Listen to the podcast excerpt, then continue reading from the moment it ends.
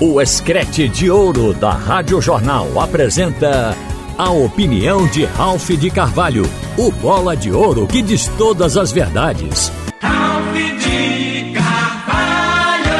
Minha gente, eu estava olhando o painel interativo, que é onde a gente tem um canal com o torcedor também, ah, porque esse contato com o torcedor a gente tem na rua, no telefone, em qualquer lugar.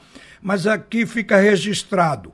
E eu senti uma sensação de decepção de alguns torcedores. Do esporte mais até do que do Clube Náutico Capibaribe.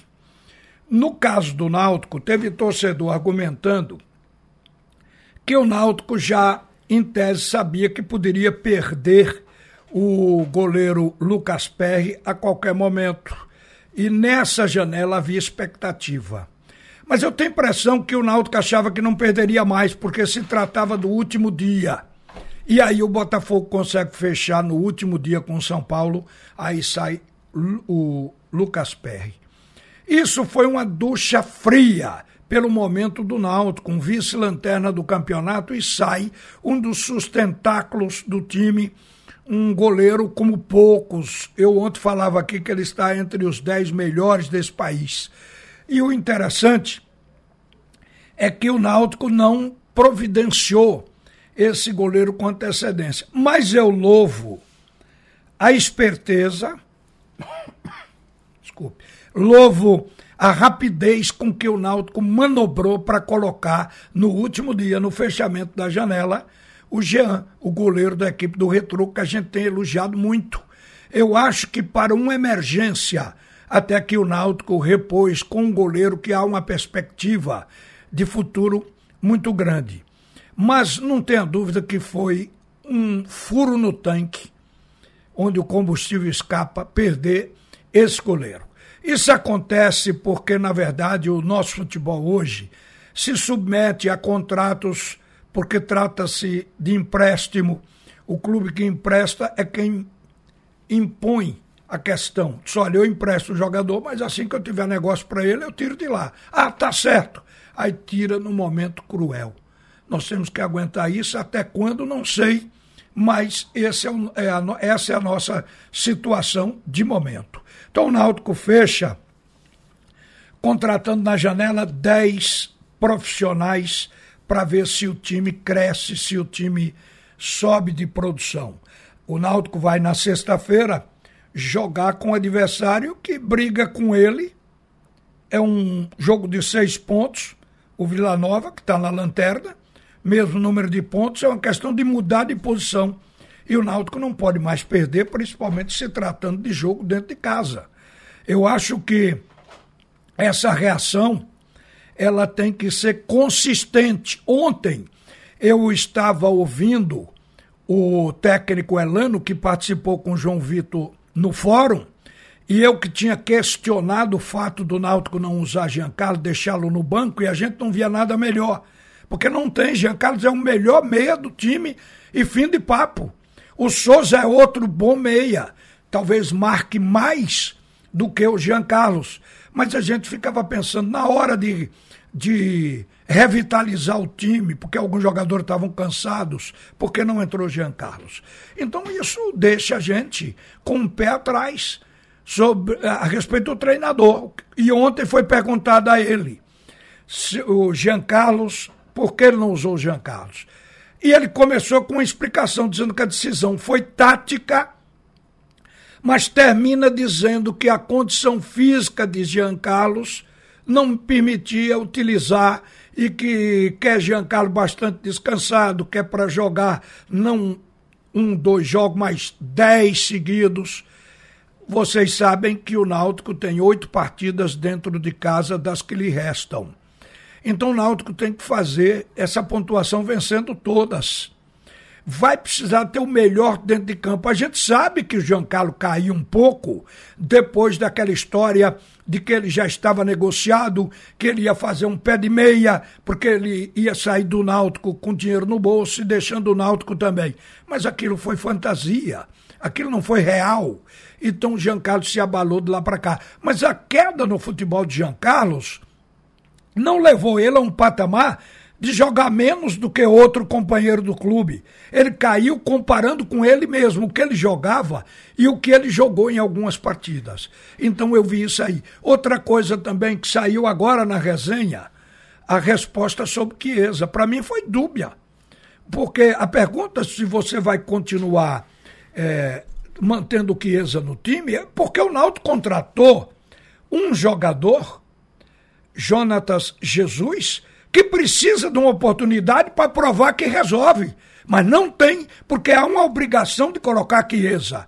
É indiscutível que Chiesa tem um histórico como goleador, conhece a posição como ninguém, se posiciona bem na área, mas não está vivendo um bom momento. O, o, jogador, quando ele sai de um período parado e volta ao time, ele é que tem que ficar voltando aos poucos. Com Chiesa foi diferente. Ele voltou como titular.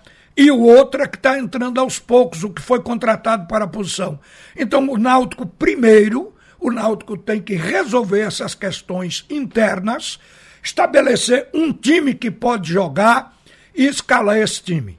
Porque senão vai ficar neste estica encolhe e a gente fica vendo que o time pode ir além, mas não vai. Então a gente lamenta, mas o Náutico contratou muita gente, a gente está esperando que o time realmente tenha um progresso agora na competição, exatamente para não cair para a Série C. Quanto ao esporte, o torcedor esperava, porque o torcedor do esporte, ele, ele gostou do Love mais do que nunca, fez uma verdadeira lua de mel, porque o Love tem, sem dúvida, um histórico de craque, de grandes jogadores, passando por seleção, por tudo. E é evidente que, mesmo sabendo que o Love pode não aguentar 90 minutos, mas é um jogador importante, tão importante que ele chegou no esporte, assumiu liderança e jogou bem as partidas que jogou. Fez um gol na estreia, depois ele jogou bem, embora não fazendo gol depois. Ele, com esse, o torcedor se identificou, porque o torcedor quer medalhão, quer craque. Agora mesmo, o, a expectativa, eu estou dizendo isso porque é, é, é, foi o contato com o torcedor que me levou a pensar e falar o que eu estou falando agora. Quando foi anunciado agora o Facundo Labandeira, o torcedor esperava que o esporte fosse trazer um ponta conhecido, famoso, para impactar não veio. Eu quero dizer ao torcedor que o tempo de André e Diego Souza, esse tempo já passou.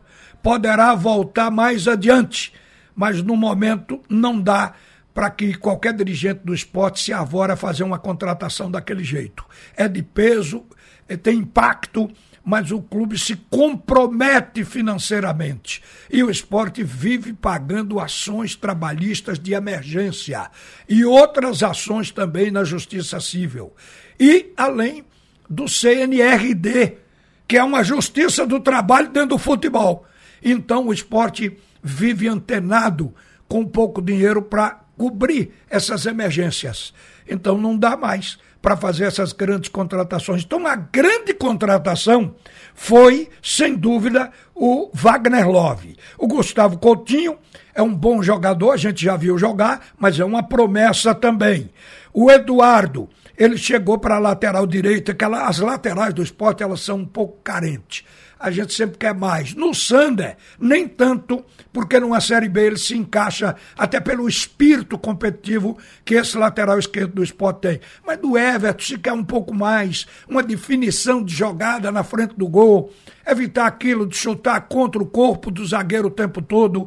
Então foram prospectar no mercado, acabou vindo o Eduardo de 35 anos, que estava parado há muito tempo. Há uma esperança nesse jogador também, que ele possa contribuir, porque ele tem bagagem, ele tem experiência. Agora, o Denis, que ninguém sabe como estava jogando lá na Grécia.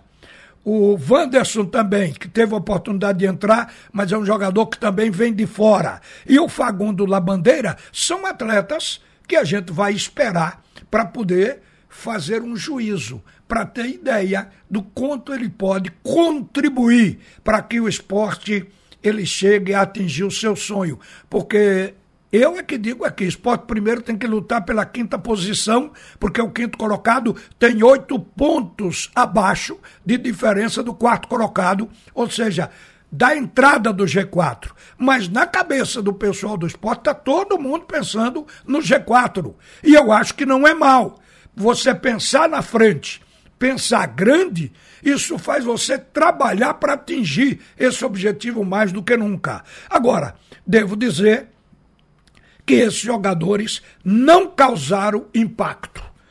Foi diferente de outras oportunidades. Essa história de janela, ela serve para isso. O clube não pode contratar ao longo da competição, tem que esperar a janela. E quando chega então o último dia da janela, quando ela vai fechar, aí fica a expectativa. Se até ali não foi contratado um medalhão, aí se espera esse craque de impacto ele não vem. Aí deixa o torcedor com aquele gosto que vocês sabem de cabo de guarda-chuva na boca. Mas bola para frente, porque o nosso futebol está vivendo um outro momento. Eu aqui não quero criticar e não estou criticando, porque eu também não vou aplaudir a loucura no estágio financeiro que o nosso futebol se encontra. O esporte vai para uma partida emblemática. Vai jogar contra um adversário que está ali no top dele, mas está 12 partidas sem perder em casa. Incrível é que o Tombense ele tem seis empates e seis vitórias dentro do seu estádio lá em Muriaé. Então, a gente sabe que vai ser um jogo encardido outra vez. Mas o que eu estava para dizer é que o time do esporte para acalentar esse sonho de G4, ele tem que fazer uma sequência de vitórias. Neste momento, que sai de um grande jogo, porque foi uma partida realmente soberba do esporte contra a equipe do CSA. 4 a 0 que massageou o ego do torcedor. O esporte tem que engrenar esse momento. Então, mais uma vitória, mais outra, umas três vitórias a quatro vitórias seguidas, aí o esporte pode simplesmente fazer esse sonho se tornar real, cristalizar a possibilidade de entrada no G4. É isso que nós estamos esperando. O time já está no Rio, Treinou, inclusive, no campo da Aeronáutica, que fica no QG da terceira zona aérea, um campo que eu joguei muito e conheço muito bem o que o esporte treinou exatamente na manhã de hoje. E uma boa tarde, gente. Você ouviu a opinião de Ralph de Carvalho, o bola de ouro que diz todas as verdades. Oferecimento Pitu Cola.